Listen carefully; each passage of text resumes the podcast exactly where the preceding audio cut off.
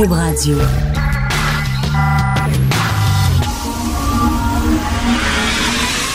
De 10 à 11. De 10 à 11. Richard Martineau. Politiquement incorrect. Cube Radio. C'est vendredi, enfin c'est vendredi. Merci d'écouter Cube Radio est politiquement incorrect. Probablement comme euh, moi hier, vous vous êtes dit enfin, enfin, on tourne la page, on va pouvoir passer à autre chose. Ça fait des années qu'on en parle de ce maudit sujet-là. Même moi qui ai pourtant porté à bout de bras ce dossier, j'étais écœuré de m'entendre parler de ça. La laïcité, c'est fini. Enfin, un gouvernement agit, un mis culotte, ils ont voté ça, ils ont fait les compromis qu'il fallait faire. Moi, j'avoue que bon, la clause grand-père, j'ai de la difficulté à l'avaler parce que selon moi, un principe, c'est un principe. On met pas, on fait pas de compromis sur un principe, le même principe pour tout le monde, mais en même temps, on vit dans la réalité et on comprend que le gouvernement Legault ne voulait pas avoir euh, des des hommes qui pleuraient devant les caméras en disant qu'ils avaient perdu leur emploi à cause du gouvernement. Ça aurait fait le tour de la planète, ces images-là. De toute façon, même pour la loi 101, il y a eu une clause grand-père parce qu'il y avait ce qu'on appelait la clause Canada. Si vous étiez un anglophone, né de parents anglophones établis au Québec, vous pouviez envoyer vos enfants à l'école anglophone. Donc, euh, on protégeait aussi euh, euh, bon la communauté anglophone. Il y avait comme un genre de clause grand-père, compromis. C'est certain, la vie n'est faite que de compromis. Donc, je trouve qu'ils ont été extrêmement habiles. Et là, on voit euh, la majorité des Québécois appuient la CAQ. Euh, un sondage, c'est clair et net. La majorité des Québécois sont derrière la CAQ. Même, ils aimeraient aller plus loin, ils aimeraient imposer ça même aux travailleuses des CPE. Et là, la CAQ n'est pas allée jusque-là. On verra peut-être au, cours des prochaines années. Donc, on se dit, moi, je me suis dit hier, enfin, c'est fini. Ben non. Ben non. Là, là, les gens disent c'est le début de la fin. C'est pas le début de la fin. C'est la fin du début. C'est vraiment ça, parce que ça va continuer. Regardez, là, les réactions délirantes, hystériques.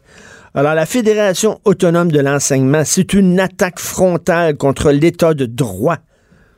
Ben non, c'est une loi qui va être euh, votée. Fédération des commissions scolaires, ça va à l'encontre des valeurs inclusives mises de l'avant par les écoles. La commission des écoles anglophones dit on va pas l'appliquer. Ben on va pas l'appliquer. Attends une minute, là, c'est le gouvernement du Québec. Pensez-vous que vous êtes plus fort que le gouvernement du Québec? Bon, moi, là, je, je, compte ça payer des impôts et des taxes. Moi, je ne pas d'impôts et des taxes, tiens. je compte ça, moi, là, là. On va même pas voter dans les commissions scolaires pour les élections scolaires. On va même pas voter. Vous avez aucune légitimité. Commission scolaire qui veut rien savoir. Les groupes musulmans, bien sûr, ils ont dit, écoutez, c'est une, une, loi qui euh, discrimine, c'est une loi qui est raciste, c'est une loi antidémocratique. Ça va avoir comme résultat une augmentation des actes haineux contre les musulmans. C'est ce qu'ils ont dit. Ça stigmatise les minorités. Il va avoir une hausse des gestes racistes envers les musulmans à cause de ce projet de loi-là. Écoute, ça chire. Alors, euh, Justin Trudeau qui dit ça va à l'encontre des droits et libertés. Julius Gray qui veut aller jusqu'à l'ONU Maître Julius Gray, grand défendeur des droits individuels, qui va aller jusqu'à l'ONU pour plaider sa cause contre cette loi-là. La mairesse Valérie Plante qui dit c'est discriminatif, ça, ça discrimine une, communauté. Elle dit bon, j'ai pas le choix, je vais l'appliquer parce que je suis obligé, mais je suis contre. Et Luc Lavoie, qui est commentateur à 98.5 qui dit que s'il fait un rapprochement entre ce projet de loi-là et Mein Kampf, le manifeste de Adolf Hitler. OK, lui, là, ses, médicaments, je pense qu'il avait oublié. Il les avait oubliés un petit peu, là. Il devrait prendre sa petite pilule. Imaginez si moi, je disais ça à LCN. Un projet de loi, je parlerais ma job. Illico, paf, de même, boum. Lui s'est excusé du bout des lèvres, vous m'avez mal compris. Non, non, on vous a très bien compris, Monsieur Lavoie. Ça, c'est irresponsable. Ça, c'est irresponsable. Ça, c'est dire haut et fort, regardez, ce gouvernement-là est un gouvernement nazi. Donc, vous avez tous les droits de l'attaquer. Hein, parce que les nazis, il faut les attaquer, c'est des méchants.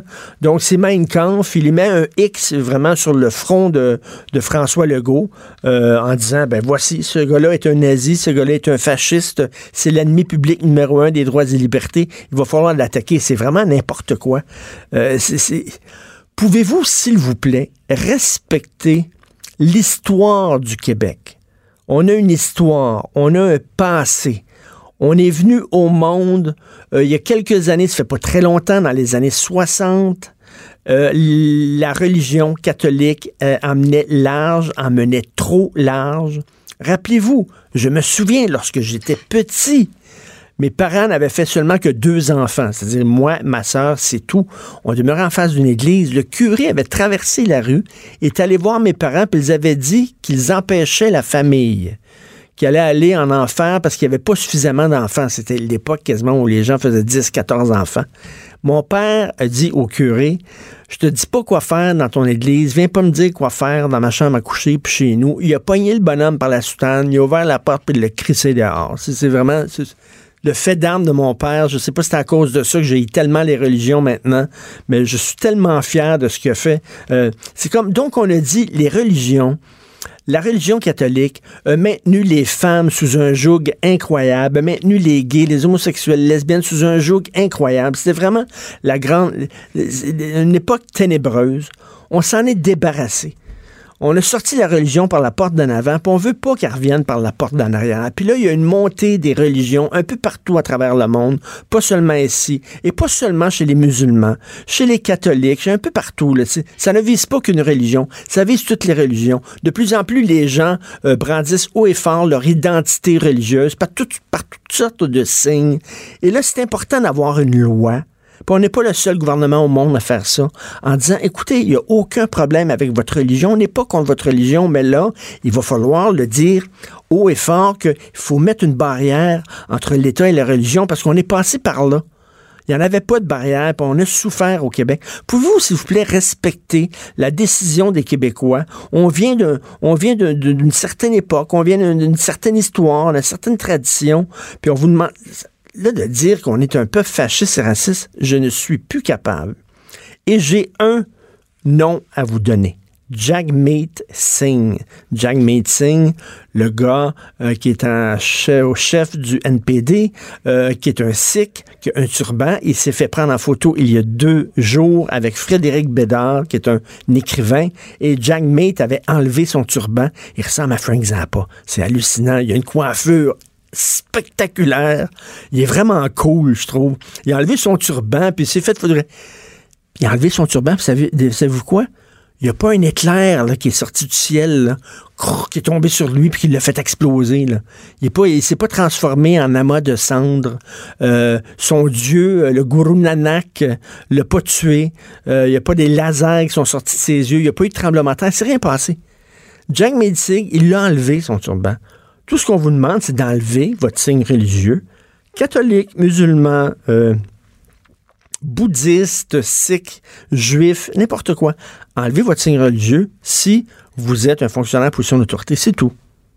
Et si toi, tu préfères perdre ta job qu'enlever ton signe religieux, si tu préfères, toi, mettre la vie de ta famille euh, dans un certain danger, de plus avoir d'argent pour euh, euh, les nourrir convenablement, les vêtir convenablement. Si t'aimes mieux être au chômage ou sur le bien-être social qu'enlever ton signe religieux, ben, t'as peut-être un problème avec la religion. Peut-être que la religion prend trop d'importance dans ta vie. Si tu préfères ton Dieu, ton ami imaginaire, à la sécurité financière de ta famille, peut-être que tu as un problème. Donc, on n'a pas fini. On n'a pas fini. Et là, de Gazette, Montreal Gazette, sur sa page couverture, qui montre trois femmes voilées, puis là, c'est épouvantable, puis on les stigmatise, puis tout ça. On les stigmatise pas.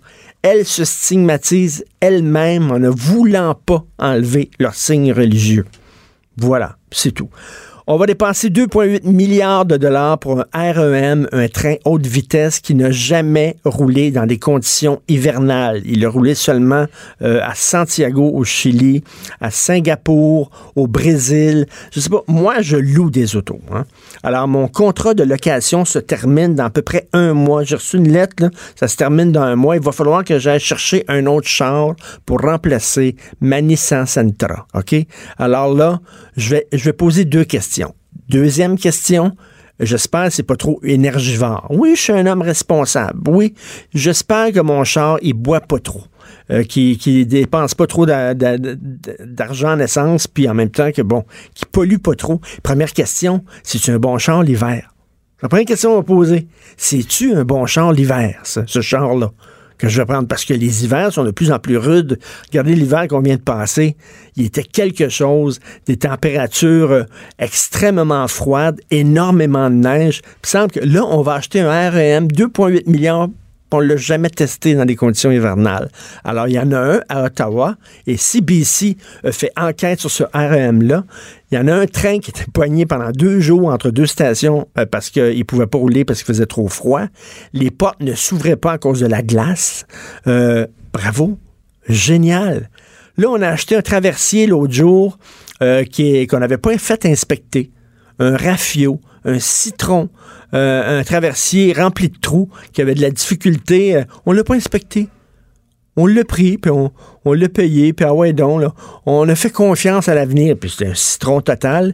Et là, c'est 2,8 milliards de dollars pour un REM qu'on n'inspectera pas. Là, ça là, ils ont dit non, non, non, mais regarde, il, va y avoir des plans, on a fait affaire avec eux autres, puis bon, c'est certain qu'on va adapter ce REM-là euh, pour l'hiver, puis tout ça, mais sauf qu'il n'a jamais été testé sur papier, tout a l'air correct, mais je ne sais pas pourquoi quelque chose me dit qu'on va avoir des problèmes avec ce RM-là. Quelque chose me dit, si le passé est garant de l'avenir, comme on dit, quelque chose me dit qu'on va avoir des problèmes avec ça. Richard Martineau. Richard Martineau. Politiquement incorrect. Cube Radio. Moi, ça me fascine les immigrants qui euh, arrivent ici et qui s'intègrent parfaitement et qui adoptent notre culture. Et parfois, il y en a même qui connaissent notre culture plus que nous, Québécois de souche. Si je vous dis Pierre Perrault, est-ce que ça vous dit quelque chose? C'est un des plus grands documentaristes de l'histoire du cinéma. C'est une personnalité extrêmement importante, malheureusement, un peu oubliée. Euh, plusieurs personnes qui, ont, qui ne voient plus ses films. Bon, son grand film, c'est pour la suite du monde. Pierre Perrault, c'est, c'est l'inventeur du cinéma direct. Il partait avec sa caméra, euh, son micro, une petite équipe. Il faisait des films sur l'identité québécoise, sur le territoire, sur le patrimoine, sur les traditions. Euh, entre autres, bon, pour la suite du monde, c'était des jeunes qui voulaient faire revivre une façon de pêcher le marsouin qui avait été abandonné, qui avait été oublié, qui était une, façon de pêcher qui avait été adoptée par leur grand-père et tout ça, et qui faisait ressusciter une tradition. Et Pierre Perrault, c'était ça, c'était euh, passer le flambeau, c'était le respect de l'histoire, c'était le respect du passé. C'est des films magnifiques. Les films qu'il a fait, entre autres, sur, à l'île aux coudes, c'est extraordinaire. Je les ai vus souvent, c'est très beau. Comme je le dis, malheureusement oublié, mais si je vous disais qu'un documentaire sur Pierre Perrault, tu peux pas avoir plus québécois que Pierre Perrault, tu peux pas, qui était fait par une Iranienne. Moi, ça me fait capoter. Alors, c'est un, c'est un confrère de travail et ami, Bastien, qui il y a une amie qui est iranienne, puis il me dit, il me parlait comme ça, on jasait, puis il dit, elle a fait un film sur Pierre Perrault. Je dis, arrête donc, Et puis, mais comment qu'une Iranienne peut faire un film sur Pierre Perrault? Je dis, il faut que je lui parle. Elle est ici, son film a été présenté euh, au Festival international du film sur l'art. On va pouvoir le voir bientôt. Madame Mina Arad, bonjour Mina Arad. Bonjour. Qu'est-ce qui amène une Iranienne à faire un film sur quelqu'un comme Pierre Perrault? On peut pas avoir plus québécois que ça, là. Oui, une Iranienne qui habite à 14 000 kilomètres loin de Coudres. Une Iranienne, une Française d'origine iranienne parce que je viens de Paris. OK. Et j'habite en France depuis 37 ans. Et, et je retrouve euh, Pierre Perrault très proche de toute ma quête autour d'identité. Mais, comment vous êtes tombé sur le cinéma de Pierre Perrault? Alors, euh, je j'ai quitté l'Iran il y a 37 ans et pendant toute ma carrière euh, comme journaliste, euh, euh, comme réalisateur de documentaires, j'étais à la recherche de l'identité culturelle. D'où on vient, hmm. comment garder notre culture et comment préserver, préserver nos traces. Et un jour, le, en 2014, il y avait un colloque dans l'école de cinéma euh, Hôtelier Varan organisé autour de Pierre Perrault, un colloque en 2014 qui était organisé au Brésil et en France. Et je découvre les œuvres de Perrault. Au même temps que je découvre. Mais c'est récent, donc. C'est très récent, oui. Et Pierre Perrault a fait des films l'année de ma naissance, en 1962. Donc j'ai un demi-siècle plus tard, j'ai découvert ces films. Et j'ai rencontré Yolande, j'ai vu que cette femme porte... La, la, la, veuve de Pierre Perrault, parce qu'il est décédé, donc. Oui, Yolande Perrault, qui porte le mémoire de son mari depuis sa mort. C'est comme s'il est vivant. Et j'ai découvert à travers la trilogie d'Ilocoutre de Pierre Perrault la question à ma, la réponse à ma, à ma question, la, la réponse à ma quête, identité. Comment garder? Et quand j'ai vu comment Pierre Perrault a donné la parole aux gens d'Ilocoutre de conserver leur passé, Jacques Cartier a découvert l'île, mais c'est Pierre Perrault qui a posé son drapeau pour dire voilà, c'est ça votre identité culturelle. Et là, je dis il faut absolument que j'aille sur les Lecoudres. L'été suivant, je suis venue prendre un thé chez Yolande Perrault pour découvrir euh, le, travail de Pierre. J'étais dans le bureau de Pierre Perrault et j'ai parlé tellement de ses œuvres que Yolande, à 87 ans, elle m'a dit je t'amène sur l'île aux Coudres. J'étais avec ma caméra. C'est incroyable. Je suis jamais allé. Je suis québécois de souche. Je suis jamais allé à l'île aux coudres. Et vous, euh, iranienne, euh, habitant Paris, vous êtes allé? Et voilà, je suis venue, elle m'a amenée. Et il faut dire que nous avons passé trois jours à l'île aux Coudres. Et j'ai pris ma caméra. C'était censé d'être un repérage. Et Yolande m'a amenée. Et c'était des rencontres. Yolande était mon guide, était aussi, elle révélait les rencontres. Et j'ai dit, je veux aller voir les enfants des personnages de films de pour voir est-ce que la trace de Pierre est encore vivante sur l'île. Déjà cette question. Donc, vous avez vu les descendants parce qu'il y avait des personnages colorés incroyables dans les films de Pierre Perrault, hallucinants, des vieux. C'est un cinéma de la parole. hein. C'était des gens qui parlaient, qui racontaient leur enfance, leurs souvenirs, leur histoire, leur patrimoine, leur euh, amour du territoire et tout ça. Donc, vous avez vu les descendants de ces gens-là? Oui, j'ai vu les petits-enfants d'Alexis Tremblay, Et- la petite fille de Grand Louis. J'ai vu la nièce d'Alexis Tremblay et la fille de Gérald Desbiens, le grand ami de Pierre Perrault. Et, j'en revenais pas parce que c'était la même atmosphère, les mêmes rencontres. Tout ce que Pierre Perrault avait produit dans ses films, c'était vivant. Mais, mais Pagnol disait, euh, Marcel Pagnol disait, la meilleure façon d'être international, de toucher les gens partout à travers la planète, c'est de parler de soi, d'être extrêmement régional. C'est de, de- de parler, tu sais, Pierre Perrault, c'est vraiment un petit bout, l'île aux coudres, avec un parler très particulier, avec un accent très particulier. Pourtant, ça a touché le cœur d'une Iranienne. Et c'est justement c'est ça qui ouvrait leur cœur. Moi, je pleurais derrière la caméra. Je rencontrais et c'était pas du tout scénarisé. On passait à l'improviste chez les petits enfants des personnages des films de Perrault. Et quand je leur disais, je suis exilée en France, je me pose la question comment garder ma culture et comment vous avez gardé le mémoire de Pierre Perrault. Et quand ils voyaient que je connaissais les, les œuvres de Perrault, je m'intéressais à leur identité culturelle. Et là, ils ont ouvert leur cœur. Et je, je pleurais derrière la caméra. J'étais tellement émue par tout ce qu'ils me disaient. Et, et du coup, le film est devenu très fort parce qu'il y avait ce rapport qui nous tissait. Et en fait, euh, pour moi, moi, je comparais Pierre Perrault avec Abbas Kiarostami au départ Oui, qui est un grand cinéaste iranien, là. qui a fait la même chose que Pierre Perrault a fait à l'île il a fait dans la région du nord d'Iran. Dans la région du nord d'Iran, c'était une région oubliée, les gens de village. Et en fait, Abbas Kiarostami a donné une identité à cette région en faisant des films sur les enfants de cette région. Aujourd'hui, quand vous passez encore au bord de la Caspienne, les gens se rappellent de Abbas Kiarostami et tout ce qu'il a fait. Au début, je les comparais et j'avais demandé à Kiarostami s'il connaissait Pierre Perrault. Oui, il avait vu ses films. Ah oui? Et il, était, Ah oui? il, est, il, avait vu la trilogie Coudres. Et j'étais impressionnée par la manière dont Pierre Perrault a fait sortir les paroles dans, dans les circonstances où euh, le, quand Grand Louis, quand Alexis Tremblay, Léopold Tremblay parlaient dans la vie normale, en fait, la caméra était là et la caméra était oubliée. Et, et j'aime beaucoup le titre de votre film. Je n'ai pas, pas mentionné le titre, mais L'avenir du passé, Pierre et Yolande Perrault. L'avenir du passé. Le passé a un avenir. L'histoire a un avenir. C'est ça que vous vouliez dire? Oui, moi je pense que le passé en avenir, il faut connaître notre histoire. Il faut être fier de cette histoire. Et quand j'arrive au Québec, et je pense que il y a une vraie histoire qu'il faut remettre en valeur. Toutes ces histoires, toute la littérature française, toutes ces histoires de d'immigration des gens qui sont partis a de, Clermont-Ferrand, il y a de- de- de- des siècles avant.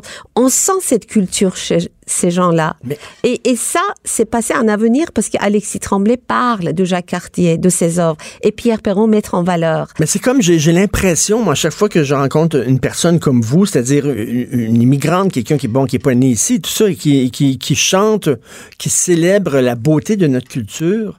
Parce que vous savez, on nous dit, faut s'ouvrir au monde, bien sûr qu'il faut s'ouvrir au monde, faut célébrer la culture des autres, bien sûr qu'il faut célébrer la culture des autres et célébrer euh, la diversité faut aussi célébrer notre propre culture. On peut pas s'oublier non plus. Là, hein. Des fois, à force de s'ouvrir, on a peut-être un danger de s'oublier. Puis c'est drôle, au Québec, on dirait que lorsque les Québécois francophones célèbrent leur culture, on se fait dire vous êtes fermés aux autres. Non, on peut être ouvert tout en célébrant notre propre culture. Et vous, vous nous donnez comme la permission de célébrer nos racines et notre passé, notre patrimoine. C'est important le discours que vous avez, là. Oui, on peut pas connaître la culture des autres sans connaître la culture de soi-même. Et il faut être fier de sa propre culture pour comprendre les cultures des autres. Et, et moi, c'est là où je pense que Pierre Perrault n'est pas simplement québécois, il n'est pas canadien, il appartient au monde. Parce qu'il nous a donné un héritage, et cet héritage, ça nous appartient à nous tous, qui cherchons notre identité, à nous, nous, nous tous des réalisateurs. C'est pour ça que quand je suis venue ici à Montréal et que j'ai vu que Yolande Perrault quittait sa maison fami- familiale dans laquelle il a vécu 68 ans avec son mari et que la bibliothèque de Pierre Perrault, c'est un lieu mythique. Les journalistes Ah oui. sont passés par là. Ah oui. Il, lui, il était entiré de, de ses livres et qu'on voit dans les films qu'ils ont fait à, à Cannes quand il a eu le prix pour ses ces, ces films sur le trilogie L'île aux coudres, les journalistes de cahiers de cinéma sont venus l'interviewer dans le même bureau et qu'on voit les livres sont encore à la même place 50 ans Mais C'est après. très drôle parce que j'ai vu un documentaire récemment sur la maison d'Ingmar Bergman euh, sur l'île de Faro en Suède, qui est maintenant comme la mecque des amateurs de cinéma. Les plus grands réalisateurs vont dans la maison de Bergman puis voient ses livres, ils voient le sofa, ils s'assoyaient pour écrire ses scénarios, tout ça. Donc, le bureau de Pierre Perrault est un peu comme ça. Là.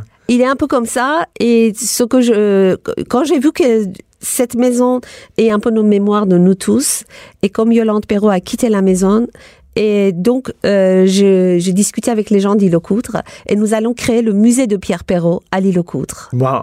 et on va euh, et les enfants et Yolande ont accepté de donner tous les livres et tout le bureau de Pierre Perrault il va être à l'Île aux Coudres un musée Mais, mais- mais vous êtes l'instigatrice de ça? oui Ben, je, je- je- je capote, moi. C'est une Iranienne qui vit à Paris, qui, va, qui est l'instigatrice du musée de Pierre Perrault. C'était tellement une belle histoire de, de justement d'interconnexion de culture. C'est- super, ça. C'est votre richesse, c'est notre richesse. Si on met pas en valeur ce que Pierre Perrault a fait pour nous, c'est-à-dire nous a montré le cinéma direct, la parole, le respect de l'autre avec un grand A, on peut pas faire du cinéma. On peut pas être fier de notre culture. Vous pouvez pas être votre... Et, et- et pour discuter avec quelqu'un de, de l'étranger, il faut que je sache qui je suis. oui. Il faut que ma culture aussi soit importante, pas seulement celle de mon interlocuteur. Et, et- et donc, ça s'appelle. Et je, les gens qui connaissent pas euh, Pierre Perrault, allez sur le site de l'ONF, c'est gratuit. hein. Vous allez puis commencer par pour la suite du monde, qui est un, chef-d'œuvre absolu du cinéma, et vous allez le voir gratuitement. Et votre film, L'avenir du passé, Pierre et Yolande Perrault, euh, mineur, va pouvoir le voir quand et comment. Il était programmé aux premières mondiales euh, à FIFA. Euh, à, à Québec et à Montréal, à la- au musée de beaux-arts de, de Québec. Et je pense FIFA fera une programmation annuelle pour le programmer. Et c'est, j'ai la chance, c'est l'Office national du film du Canada qui distribue le film. Ah ben fantastique. Il nous reste deux minutes et demie. Vous avez quitté l'Iran de Comini. Vous aviez quel âge? J'avais 18 ans. 18 ans et vous avez senti qu'il y avait un, tournant euh, qui était dangereux pour vous ou quoi, euh, que le, pays se refermait, euh, vous avez décidé, il est temps que je parte. Je rêvais de devenir journaliste. Je, voulais réaliser mon rêve. J'ai quitté l'Iran pour aller à l'université parce que les universités étaient fermées. Et là, j'ai réalisé mon Fermé rêve. aux femmes? Euh, non, les universités étaient fermées à l'époque. Il y avait après la Révolution. Mais ce qui est intéressant, c'est que mon premier film, euh, qui était sur l'immigration positive des deux aveugles qui ont quitté l'Iran, qui s'appelle pour moi, le soleil ne se couche jamais, a été programmé au Festival de vérité à Téhéran. Ils m'ont invité sur tapis rouge euh, Ah oui. en 2014 et j'ai eu le prix de euh, meilleur documentaire. Et je retourne à mon pays et je donne des cours de cinéma en Iran. Est-ce que vous êtes fiers de ce qui se passe dans, votre pays? Il y a des femmes qui veulent qui veulent brasser la cage, qui veulent que le, pays soit plus démocratique, plus respectueux du droit des femmes. Il se passe une, révolution en Iran. Oui, il passe une révolution et avec la, vie, l'Internet, la, technologie, les gens savent quelle est la liberté, comment les gens vivent ailleurs et ils veulent faire la même chose. Et euh, l'Iran vit une grande évolution aujourd'hui. Et la situation du monde, malheureusement, n'est pas favorable à cette évolution. Et les Iraniens sont très inquiets de ce qui se va passer. Mais il faut découvrir le cinéma iranien. Vous savez que en tant que femme, en tant que réalisatrice, en tant qu'amateur de cinéma, c'est une journée triste aujourd'hui. Agnès Varda, euh, qui est décédée, qui est la papesse de la nouvelle vague. Puis quand on parle de nouvelle vague en France de cinéma, on dit toujours Truffaut, Godard, Éric C'est elle qui a inventé ça. C'était la première à tourner de toute cette gang-là. C'était, c'est un mouvement qui était parti par une femme qui est malheureusement un peu oubliée.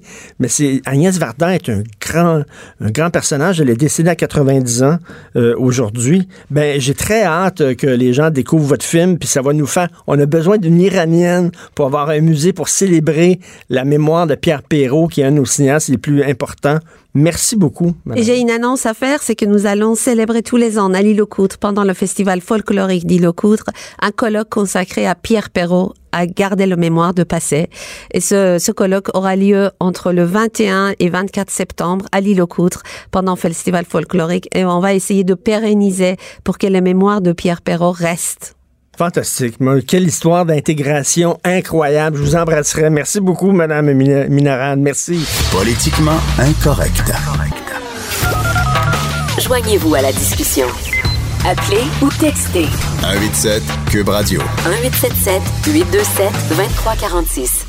Alors, comme vous le savez, il y a cinq diocèses du Québec qui euh, vont examiner vraiment à la loupe le passé de milliers de prêtres pour voir s'il n'y a pas eu des allégations, des rumeurs, des plaintes euh, concernant ces prêtres-là, euh, bien sûr en lien avec tous les scandales sexuels. Donc, l'Église catholique fait comme un pas en avant, un pas dans la bonne direction, en disant, écoutez, on va faire, on va enquêter pour savoir jusqu'où ces scandales-là euh, jusqu'où c'est profond, euh, jusqu'où ça, ça gangrène l'Église catholique du Québec.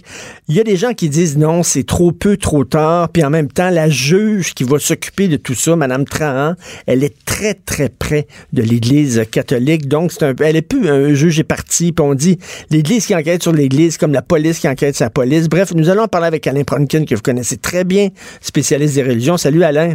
Oui, bonjour Richard. Euh, bon, premièrement, cette juge-là, Anne-Marie Trahan, c'est bien ça? Bon, alors, elle est, elle est, écoute, elle est membre de l'Ordre de Malte. Et là, on voit des photos aujourd'hui. Ils sont comme déguisés, là, avec des grosses croix. C'est que c'est ça, l'Ordre de Malte? L'ordre de Malte, bon, on parle d'ordre, en guillemets, millénaire, là, ça, a apparu là, au, début du millénaire. Quand je dis millénaire, pas le 2000, les années 1000. Et c'était un ordre qui était considéré comme hospitalier. Et comme tous les ordres de cette époque-là, c'était comme d'une certaine façon un peu militaire. Donc, quand on les voit dans des cérémonies, ils mettent des cérémonies comme les militaires mettent des cérémonies, des tenues de gala lors des grandes cérémonies. Donc, c'est des tenues de gala. On va le voir la même chose, c'est les chevaliers de colon. C'est quand tu portes ben oui, oui, ils ont l'air des Gandalf. Oui, on a toujours l'impression qu'on est dans les années 1800, mais c'est ça, c'est un vieux protocole qui est là. Mais l'ordre de Malte, euh, on va retrouver, pour, pour, pour restituer nos auditeurs, l'ordre de Malte, leur symbole, c'est celui qu'on trouve sur l'ambulance Saint-Jean. La fameuse ah, oui. croix. Oui, c'est la, fameuse croix. Mais euh, bon, est-ce que et là, c'est un ordre comme qui est millénaire, ben il y a de multiples embranchements. Mais, mais, mais c'est un ordre laïque. Hein. Ce sont des laïcs. C'est un ordre laïque. Maintenant, c'est un ordre laïque, une constitution laïque qui est dirigée par des laïcs. Mais l'ordre de Malte, son objectif, c'est l'aide aux démunis. C'est de l'aide humanitaire. Comparativement, disons, à l'Opus Dei, qui, lui, va avoir plus un agenda qui va être, on va dire, plus politique ou plus, on va travailler sur les gens, leur façon de penser. Tandis que l'ordre de mal, c'est venir en aide aux démunis. Puis, je voulais sortir cette, cette activité-là de 1984 à 2014. L'Ordre de Malte a financé des groupes humanitaires. C'est correct, c'est leur but. Hmm. Et dans les activités, que ces groupes avaient, ils étaient, on distribuait des condoms à des prostituées en Birmanie, au Kenya, au Soudan pour prévenir le sida. Ben, c'est bon. C'est humanitaire. Ben, c'est bon. Ben, c'est excellent. En 2014, c'est là où, où tout s'est compliqué. Le cardinal Burke, qui est un cardinal de droite, qui lui est pour, on va revenir à la messe tridentine avec le prêtre qui se retourne de l'autre côté, extrêmement conservateur. C'est lui qui dirigeait l'ordre de masse. Et un de ses des dirigeants, qui était Mathieu Fesding, s'est rendu compte de ça. Et ce qu'on a fait, ben, on a fait démissionner le responsable de ça, qui était un des grands directeurs, et on a attribué le tout. Euh, c'est le Vatican qui nous a demandé ça. Bon. Là, ce qui est arrivé, le pape et le cardinal Burke, c'est comme le feu et l'eau. Ça s'entend pas tellement. Alors, le pape a décidé, cardinal Burke, on va te laisser euh, un titre honorifique à l'ordre de maths, mais tu ne sauras plus rien de ce qui se passe et je t'écarte du pouvoir et je vais nommer Monseigneur, euh, je pense c'est Bacciu ou Becciu. Monseigneur Becciu qui vient d'être nommé cardinal par le pape. Donc, le pape a nommé son gars. Pourquoi? Parce qu'il est, moins, est moins conservateur, c'est ça? Oui, puis il est beaucoup plus du côté du pape. Et la première chose qu'on a faite, toutes les décisions qui ont été prises sous euh, Burke, à partir, je pense, de 2017 au mois de décembre, tout est annulé. Et on a dit, c'est BQ qui, qui, va s'en occuper. Et on a retrouvé, disons, la frange plus normale des exécutions. Mais on Là, on va moins attaquer. Là, ah, OK, mais c'est des gens qui sont très, très près de l'Église catholique, ah oui, quand même. Oui, c'est prêt. Mais ce que je veux dire, ils ont financé pendant des années des distributions de comptes. Puis quand on connaît la position de l'Église catholique sur euh, le préservatif, c'est quand même quelque chose où on voit qu'il est vraiment indépendant de l'Église. Puis sa prostitution en plus, là, il y a, ben, des prostituées à pas attraper le sida. Donc, donc mettons, le, le PUS DI, c'est très, très, très conservateur. C'est l'extrême droite religieuse. Les autres ne seraient pas allés jusque-là, d'après moi. OK, non. Ils donc, pas mais, financé de ce type de programme-là. Mais, mais j'ai tout, mais j'ai tous les, j'ai tous les droits de me questionner en disant, une femme qui fait partie de l'ordre de Malte, est-ce que c'est elle qui va commencer à mettre l'Église catholique dans le pétrin ou elle ne serait pas plutôt portée à, à défendre l'Église à cacher certaines affaires ou à pas fouiller trop loin? Ben ça c'est parce que regarde, pour moi je vois pas le, travail de la juge Trahan peut-être comme la personne qui vient de l'extérieur pour tout régler. Non, c'est pas ça. C'est que le rôle, c'est que l'Église normalement, si on, je regarde à Chicago, à Chicago, le diocèse a dit voici notre liste de prêtres pédophiles. Bon, après ça, on envoie ça aux journalistes, on envoie ça à la police. La police dit non, il y en a tant, il y en a tant, il y en a tant. On n'a pas nommé de personnes indépendantes d'auditeurs. On le fait de nous-mêmes. Dans d'autres diocèses, on est allé chercher un audit. En France, on est allé chercher un audit avec 28 experts. Puis on présente les 28 experts, puis on dit c'est des gens neutres. Bon. Quelle que soit la façon dont on le fait, il faut qu'à un moment donné, il y ait des listes de prêtres pédophiles et il faut surtout que les journalistes fassent leur travail d'enquêter là-dessus. Parce qu'on nous présente quelque chose, on n'est pas une infopub. Il faut enquêter. Mais Alain, Alain, si, mettons, l'Église catholique, mettons un diocèse quelque part à Chicago qui dit voici maintenant la liste de nos prêtres pédophiles. C'est parce qu'ils savaient que ces prêtres-là étaient pédophiles. Donc, il y avait un dossier quelque part avec une étoile à côté du nom en disant lui, il pogne le cul des petits gars. Il le savait, donc. Voilà. Mais le scandale, il n'est pas là, Richard. Souviens-toi du sommet sur la protection des mineurs à Rome il y a deux, trois semaines. Le cardinal Reinhard Marx, d'Allemagne, est arrivé et a dit, écoutez, j'ai voulu savoir s'il y avait tel, il y a, telle victime qu'on me rapporte en Allemagne. Je suis allé vérifier s'il y avait un dossier. Un, dans certains cas, les dossiers ont été détruits. Dans d'autres cas, les dossiers sont inexistants ou n'ont jamais été ouverts. Le problème que j'ai dans l'audit, parce qu'on ne connaît pas le mandat de l'audit de la juge Trahan, mhm. est-ce qu'elle a le pouvoir, un, de dire, moi, je veux rencontrer tous les témoins. Je veux rencontrer les prêtres, je veux rencontrer les évêques et je ne veux pas qu'on limite leur témoignage. C'est le fameux secret pontifical. Ah, ça, je peux pas en parler, c'est secret. Bon. Est-ce qu'elle a le pouvoir d'aller là? Est-ce qu'elle a le pouvoir de dire, je veux voir vos agendas? Parce qu'on le sait, je me souviens plus si c'était en Irlande, aux États-Unis ou en Australie, parce que j'en ai tellement vu. On allait chercher les agendas des évêques, on disait, pourquoi vous avez écrit prêtre un tel, thérapie? Parce que c'est pas juste dans les dossiers qu'on met des notes, dans les agendas des évêques. Et c'est la première chose qu'on demandait aux gens d'apporter. Amenez avec vous vos agendas. Tu, parlais de l'Irlande et l'Australie. Il y a eu des commissions d'enquête publique. oui, voilà. en, Australie, ils ont, ils ont entendu 15 000 témoignages. Euh, même, je pense, c'est pas 150 000 ou 15 000, en tout cas, bref.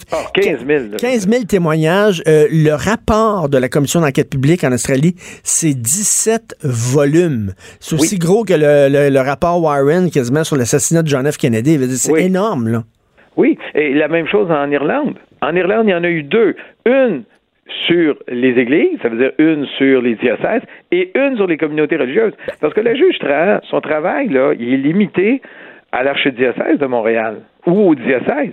Il ne va pas du côté des communautés religieuses, ou là, du côté des communautés religieuses, tu as eu des recours collectifs tu as des dossiers qui ont été montés, euh, euh, et c'est là l'autre problème, des dossiers qui ont été montés par des assureurs. Est-ce que la juge va pouvoir dire à l'assureur, qui est une personne indépendante de l'Église, je veux voir vos dossiers de prêtre pédophile, je veux voir vos enquêtes? En tout cas, il y a une chose qui est sûre, c'est que le Monseigneur Lépine le dit, il n'y aura pas de, c'est-à-dire, on donnera pas d'argent, là.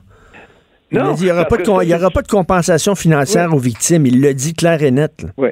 Mais à ce moment-là, est-ce que ça devient juste une cartographie de la situation des victimes. À ce moment-là, euh, on va aller chercher des, experts en criminologie, des experts en psychologie, des experts en sociologie, on va dire, pouvez-vous nous faire ce travail-là? Est-ce que la juge Trahan va s'entourer de ces personnes-là? On ne sait pas parce qu'actuellement, on n'a pas d'idée, à moins que je me trompe, de, la nature exacte de son mandat, de, du ben mandat qu'elle a et des pouvoirs qu'elle a. Mais moi, en tant, moi, en tant que citoyen, je ferais davantage confiance à une commission d'enquête publique indépendante.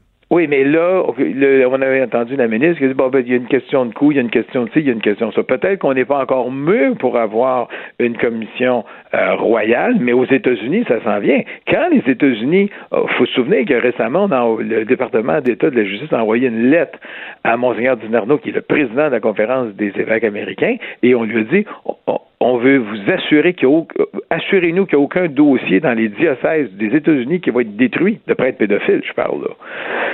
Et on est rendu là. Est-ce qu'il y a quelque chose qui s'en vient aux États-Unis? Peut-être. Mais si les États-Unis décident de le faire, parce qu'on sait ce qui est arrivé à Pittsburgh, on sait ce qui arrive un peu partout, euh, quelle va être la position là, de, l'Église canadienne? Parce qu'à l'Église canadienne, est-ce qu'il y a une division entre les paroisses et les communautés religieuses? C'est fort possible. Parce que comment ça se fait que les communautés religieuses sont restées silencieuses? Eh oui, et que juste les paroisses qui ont bougé. C'est déjà quelque chose d'important que les paroisses décident de bouger, là. Disent, on veut faire quelque chose. Mais est-ce que c'est le bon moyen, est-ce que c'est le bon véhicule? Il faut laisser la chance au juge Trahan et j'espère qu'elle a les outils nécessaires pour faire son travail. Écoute, il me reste deux minutes avec toi pendant que je t'ai, tu sais, le livre Sodoma, là, sur, bon, on dit qu'il y a beaucoup, beaucoup d'homosexuels dans l'Église catholique. Bon, puis moi, je me dis, so what? Non, mais il y a beaucoup d'homosexuels chez les antiquaires, il y a beaucoup d'homosexuels chez les coiffeurs, il y a beaucoup d'homosexuels, tu sais, euh, et alors, bon, il y a beaucoup d'homosexuels dans l'Église catholique. Et alors, ça veut pas dire qu'il nécessairement qu'ils agressent les garçons, on s'en fout. Ben, c'est ça qui est important. Sauf que tu as une frange de l'Église conservatrice qui disent que les homosexuels sont encore, oh, moi je trouve ça horrible quand j'entends ça, des personnes dérangées, donc des personnes qui pourraient être incitées à agresser. Ça existe encore. Donc, donc ça démontre l'hypocrisie de l'Église catholique qui, d'un côté, euh, c'est quasiment un club privé de, gays, puis de l'autre côté, ils disent, euh, ils condamnent les homosexuels. C'est ça le problème. Mais c'est ça. Mais on sait que les, premiers travaux sur la question, c'est Saib aux États-Unis. Tu sais, ça, c'est le, fameux film Spotlight à Boston. Et Saib parlait déjà à l'époque du début des années 2000 d'environ 38% du clergé américain qui était, qui était gay. Mais ça ne veut pas dire que c'est des criminels, ça ne veut pas dire que, qu'ils ne sont pas en situation d'abstinence. Parce que on le sait au Québec, on a 19 prêtres qui se sont levés au début des années 2000 pour dire écoutez, oui, on peut être homosexuel et on peut être prêtre. Ce qui est important, c'est d'être chaste ou euh, de, de, respecter notre célibat. Mm-hmm. Puis le curé Gravel, que tu te souviens très ben bien, le disait lui-même, il dit Je suis homosexuel, mais je respecte mon vœu de chasteté ou de célibat. Ben ça, c'est une autre affaire. J'ai hâte que ce soit fini. D'ailleurs, dans, dans, le rapport là, sur la commission d'enquête publique en Australie, une des recommandations, c'était que le, le, le, vœu de chasteté, ça soit fait sur une base volontaire. C'est-à-dire que les prêtres ne soient plus obligés d'être chastes. S'ils veulent être chastes, c'est correct. Mais s'ils décident d'avoir une vie sexuelle, qu'on les laisse avoir une vie sexuelle, c'est une recommandation de la commission d'enquête en Australie. Et il faut toujours rappeler aussi, Richard, que c'était la situation de l'Église jusqu'à dans les années 1000-1100 où les prêtres étaient mariés. Euh, Ben oui, et il y en a d'autres qui il- vivaient il était- euh, dans était- des monastères. Il était pape de père en fils, quasiment. Euh, Merci. Peut-être pas jusque-là, parce que quand même, Merci. la papauté, Richard, est arrivée comme principe uniquement dans les années 1000. Merci Avant beaucoup, ça, on Alain. était évêque de Rome. Merci, Alain. C'est tout le temps le fun de te parler, Alain Pronkin. Vous écoutez Politiquement Incorrect. Politiquement incorrect. Cube Radio. Jonathan Trudeau, comment ça va? Ça va pas pire, toi? Écoute, euh, t'es-tu naïf? Ça se peut-tu? Je sais, que tu as un petit côté naïf, mais tout, on, on sent, là, tu dis, là, bon, on peut passer à autre chose. Mais penses-tu vraiment qu'on va pouvoir passer à autre chose, Jonathan? Quand tu vois la réaction des gens au projet de loi sur la laïcité, penses-tu que vraiment on va passer à autre chose rapidement? Ben, il paraît que quand on répète un mensonge mille fois, ça peut devenir une vérité. Fait que je m'essaye, là. je m'essaye, là, à force de dire que d'après moi, on va pouvoir passer à autre chose. C'est comme Euh, moi je- quand je disais c'est la fin de la lune de miel entre Ben oui. les Canadiens puis Justin Trudeau. J'essayais de Ben me oui, convaincre. peut-être, fi- tu vas peut-être finir par avoir raison, Oui. mais je sais pas quand. Euh, est-ce que je suis naïf? Peut-être un peu, peut-être un peu. En même temps, je pense vraiment que les conditions sont réunies pour que, une fois pour toutes, on puisse espérer. Tu sais, j'ai pas dit on est rendu à passer à autre chose. là. Je pense que là, pour une fois, on peut euh, espérer passer à autre chose et ça va. Ça va passer par notre capacité et la capacité du gouvernement à euh, rester un peu imperméable. J'ai inclus beaucoup les médias là-dedans, là, à rester un peu imperméable aux, aux cris qu'on va entendre, aux, aux cris qu'on va entendre euh, à gauche et à droite. Si le gouvernement réussit à garder euh, un ton serein, euh, qu'il y a des gens qui font des appels au calme, je pense Ben, que ça peut bien se passer. Heureusement qu'il y a des gens qui, justement qui sont calmes, qui ont une tête sur les épaules, comme Luc Lavoie, par exemple. Heureusement, c'est la voix de la raison. Il l'a-tu Je- échappé, je- échappé solide? Écoute, Je- euh, Luc Lavoie est, est une personne que je respecte beaucoup. Euh, euh, c'est pas une grande confrérie là, les analystes politiques. Fait que je commencerai pas à casser du, du sucre sur le dos Ouais. de Luc, mais en même temps, je- ce que je m'explique mal. En fait, je vais faire un parallèle avec André Pratt, ok? Même si c'est deux choses totalement différentes. Tu sais, l'histoire hier, André Pratt, euh, qui est sénateur, qui est devenu sénateur, il y avait une job on the side avec Power Corp, ce qui- ce qu'il avait le droit de faire. Mais on a appris que à 13 reprises, dans le bureau que Power Corp lui prêtait à Montréal, il a tenu des rencontres avec des gens, mais à titre de sénateur. Et là, bon, les gens, est-ce que, est-ce qu'il y a, y a- y a- commis un crime, etc. c'est Moi, c'est maladroit. Il a commis une maladresse. c'est- je disais, non seulement c'est maladroit, mais je me l'explique mal venant d'André Pratt, qui est un gars que je respecte beaucoup, euh, qui connaît, tu sais, il a tellement couvert longtemps la politique, des conflits d'intérêts ou des apparences de conflits d'intérêts, il y en a euh, couvert 10 000. Fait que je me dis, mais comment un gars comme André Pratt a pas pu voir venir ça? Alors, je fais le même parallèle avec Luc Lavoie, qui est un gars qui est reconnu non seulement pour sa connaissance de la politique, mais pour ses réflexes de gestion de crise, tu sais. Faire de la gestion de crise, lui, il connaît ça, les stratégies de communication, et c'est assez one-on-one, là. Tu sais, c'est 101, c'est basic. Et on, on en a déjà parlé, toi et moi, à l'époque, à la radio, puis tu sais, je suis pas, le- évidemment, je suis pas le seul à dire ça, là. Tout le monde le dit, particulièrement depuis 24 heures. Dans aucune situation, c'est une bonne idée de faire des comparaisons avec Hitler. Jamais. Vrai. Jamais votre vrai. voisin que vous détestez, votre opposant politique qui est pas correct, euh, ne faites jamais, ce sera toujours, en toute occasion, ce sera toujours de mauvais goût de faire une comparaison avec Hitler, même si vous essayez après ça de dire que c'était pas vraiment une comparaison, j'ai juste voulu mettre Hitler dans la même phrase. Après ça, c'est dur de dire que c'était pas vraiment une comparaison que tu voulais faire et d'apprendre le 28 mars 2019 que c'était pas une bonne idée de mettre Hitler dans une phrase, je trouve que venant d'un expert en communication, c'est un peu tard. Et qu'est-ce qu'on fait avec euh, la commission scolaire euh, anglophone de Montréal qui dit nous autres, on va pas l'appliquer? Pour qui ça se prend, ces gens-là? Euh, attends, ça? ok, regarde, je, je vais, je vais y venir. En passant, avant qu'on finisse tantôt, je veux que tu me laisses deux minutes pour te parler d'un total autre Oui, sujet. ok, ok, ok. Euh, garde ça en tête, regarde, le, regarde ton chrono. Là. Ok. Euh, quand je te disais l'importance d'avoir le bon ton, là, sais-tu quoi? J'ai envie de, pour l'instant en tout cas, de lever mon chapeau à Hélène David et le Parti libéral du Québec. Tout à fait.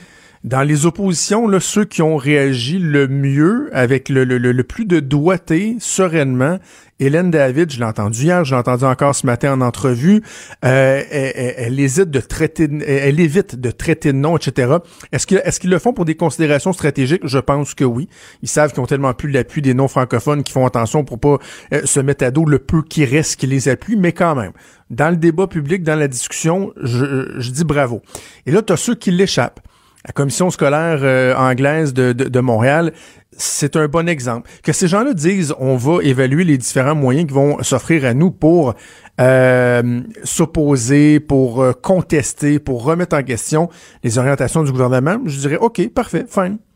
Euh, libre à vous de le faire, mais de dire qu'on va faire de la désobéissance, qu'on va refuser de se conformer à, à, une règle, moi je dis tutelle au plus sacrement. Euh, attendons que la loi soit adoptée quand même, on leur laisser une chance. Mais au jour 1, s'ils confirment que c'est pas le cas, le ministère de l'Éducation met cette commission scolaire-là sous tutelle et ça presse. Et ça presse. Pas vrai qu'on va accepter ça. Imagine, là.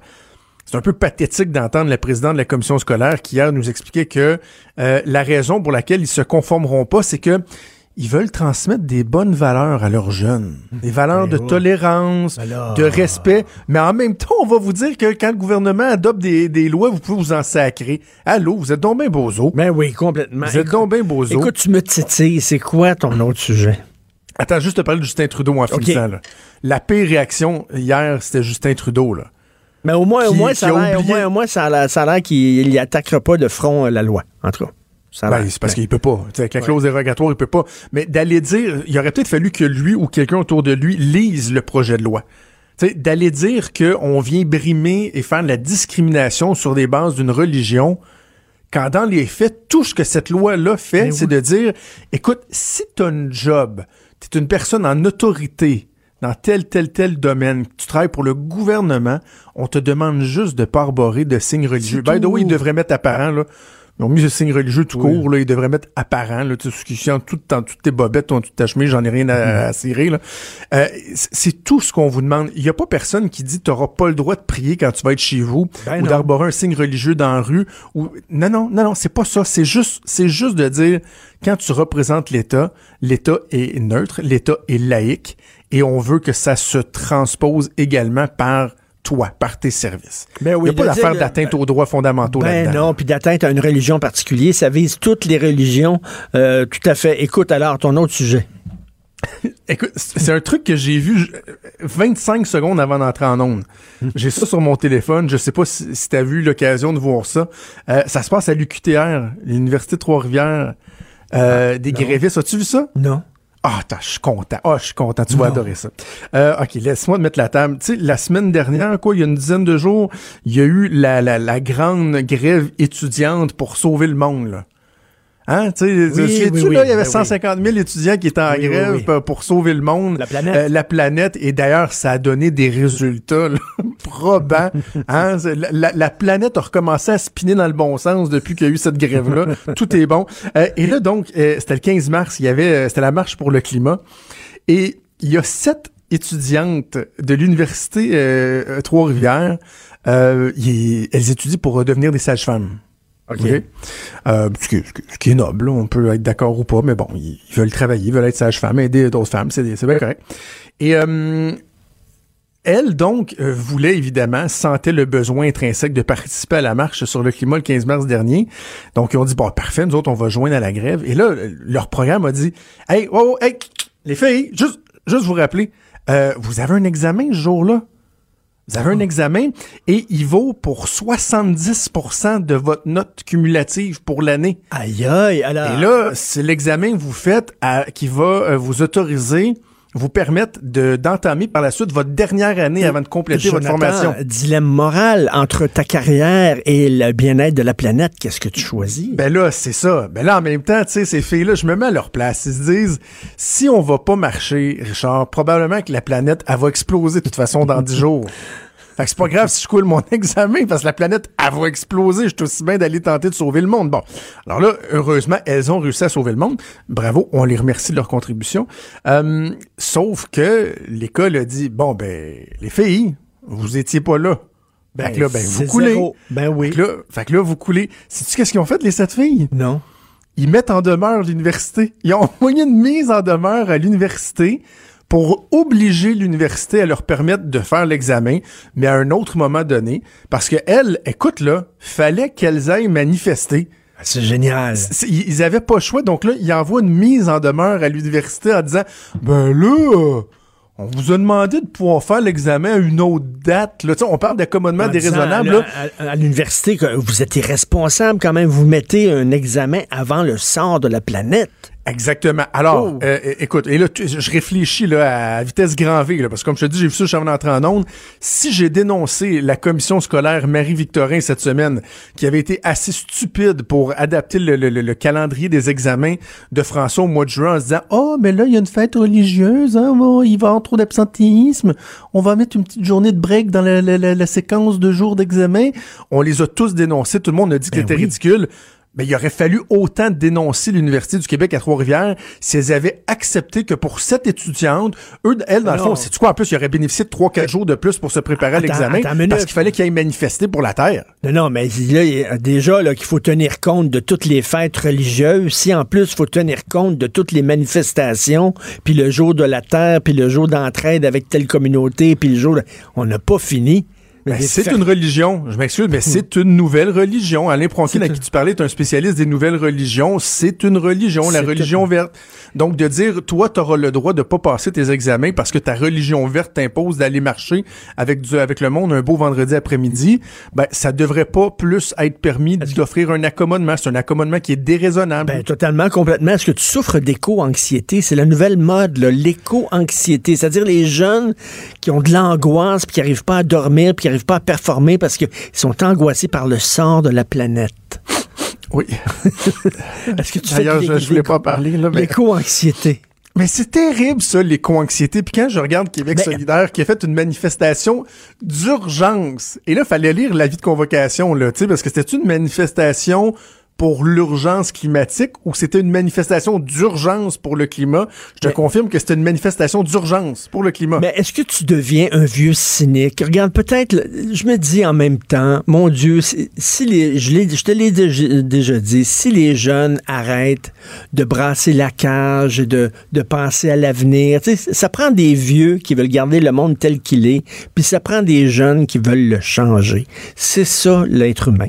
Parfait. Heureusement Oui, que oui, les non. veulent changer le monde, parce que sinon on serait dans la marde. C'est ça. Ben, euh, sais-tu quoi? Ben, il y aura toujours un équilibre nécessaire et Oui. adéquat entre les jeunes qui veulent tout changer, tout faire revoler, et les vieux qui vont venir peser sur la pédale de break, puis c'est rendu que je m'inclus là-dedans, c'est assez, euh, assez Oui. incroyable, euh, qui vont venir peser sur la pédale de break pour essayer de trouver un juste milieu. Donc oui, gardez Oui. votre fougue, mais moi, toi, nous, c'est notre responsabilité de dire, ça va être correct, l'éco-anxiété, là. Tu sais, faites attention à ça, vous vous faites mal. Il y a assez d'affaires qui nous rendent anxieux dans notre monde, là. Faites attention Parce à vous, au- les amis, c'est pas bon pour votre pression. Autant c'est pathétique de voir un vieux qui joue au rebelle, autant c'est triste de voir un jeune qui est trop straight trop conservateur, je trouve. Ah oui, ah oui, faites-vous plaisir. Tu sais, les études démontrent que contrairement à ce qu'on pourrait penser, là, avec euh, le- le- l'ouverture des jeunes et tout ça, ils font bien moins de sexe que nous autres on faisait puis que toi tu faisais. hein. Faire du sexe. faire, faire le sexe. Ils font moins de sexe. bon, ben, je te laisse pour ton week-end. Ah, ça va faire du bien ce week-end-là. Je pense qu'on a tous de besoin. J'espère que tu vas faire du sexe dans ton, Le sexe. dans ton week-end. Merci, Jonathan, pour bien sûr. À la on te lit dans le journal et tout ça, puis on écoute ton émission, bien sûr. Merci beaucoup, Jonathan. Bon week-end, tout le monde. C'est Mère Ordinaire qui suit. On se reparle lundi. Passez un excellent week-end. Cube Radio.